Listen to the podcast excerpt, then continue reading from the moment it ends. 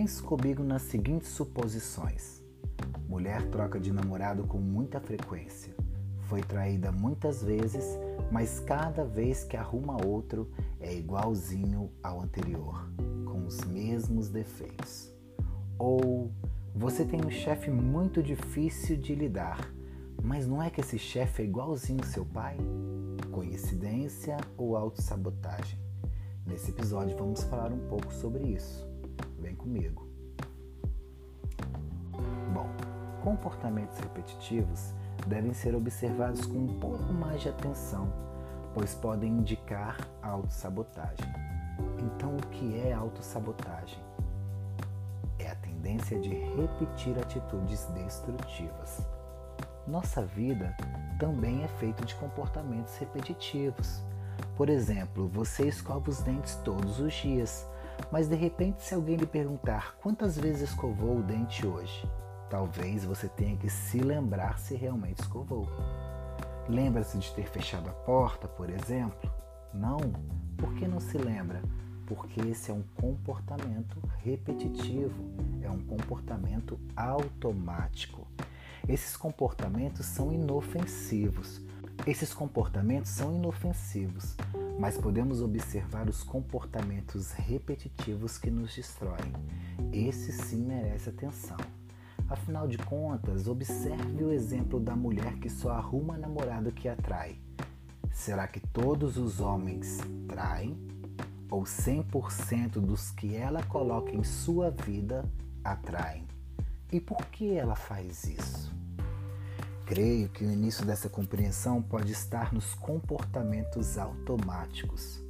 Nós nos automatizamos. Quando trocamos a marcha do carro, não pensamos.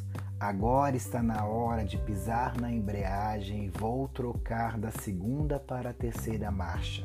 Não, nós simplesmente trocamos. Por quê? Porque automatizamos comportamentos. O problema é quando automatizamos atitudes que nos fazem mal. Por que a mulher que tinha um namorado agressivo troca de namorado e arruma outro também agressivo? Mas que coincidência! Seu pai era agressivo. Será coincidência? Repetimos padrões da infância, mesmo quando esses padrões estejam prejudicando a nossa vida. Conscientizar-se sobre o ciclo da repetição pode ser um passo para a superação. Por exemplo, o amigo que vive te pedindo dinheiro emprestado e nunca devolve, você continua emprestando. Ou finais de semanas inteiros que você passa no sofá e no domingo à noite está morto de arrependimento. Ou ainda, promete que no próximo fim de semana vai ser diferente, mas no próximo faz tudo igual. Então, por que as pessoas se sabotam? Não há uma única causa Cada pessoa tem as suas particularidades. Talvez alguns tenham vivido uma infância inteira se sentindo inadequadas. Talvez tenha havido pessoas fazendo-as se sentirem sem direitos, sem o direito de se expressar ou de simplesmente fazer parte da vida. Talvez ninguém nunca as tenha visto como pessoas interessantes. A autossabotagem pode ocorrer quando existe uma compulsão à repetição as pessoas podem acreditar que não há chance em sair dessa autossabotagem. Elas podem ter aprendido que essa era a coisa certa a se fazer. Talvez a família tenha zombado das pessoas que faziam as coisas de forma diferente e assim a criança aprende que só há uma forma de se fazer as coisas, que será da forma que a sua família fazia, por exemplo.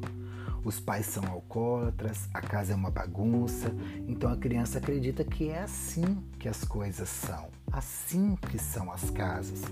Quando a criança cresce e observa outros estilos de vida, pode perceber que o estilo da sua não é o único nem o melhor. Então, tomar consciência desses processos inconscientes é um dos primeiros caminhos para romper a autossabotagem e assumir a direção por uma vida mais harmoniosa, no sentido de promover o autoconhecimento e a orientação da vida de acordo com o que se deseja. O que é que eu quero de mim? Como é que eu quero sentir o futuro? Quais são os meus objetivos? e aí sentimentais, profissionais, de relacionamento, financeiros até outros.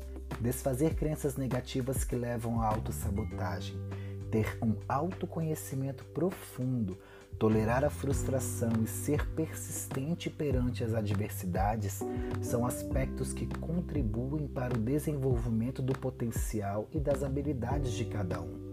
As nossas experiências da vida não nos definem e muito menos podem nos rotular.